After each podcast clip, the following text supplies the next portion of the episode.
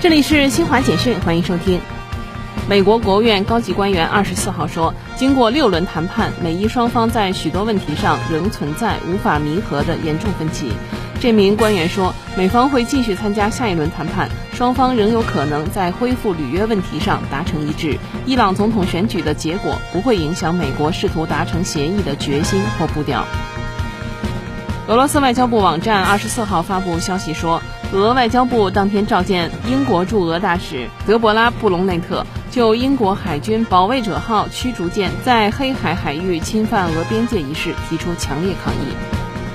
世界卫生组织二十四号公布的最新数据显示，全球累计新冠确诊病例达一亿七千九百二十四万一千七百三十四例。世卫组织网站最新数据显示，截至欧洲中部时间二十四号十六点二十四分，北京时间二十二点二十四分，全球确诊病例较前一日增加三十九万八千七百三十七例，达到一亿七千九百二十四万一千七百三十四例，死亡病例增加九千零二十五例。达到三百八十八万九千七百二十三例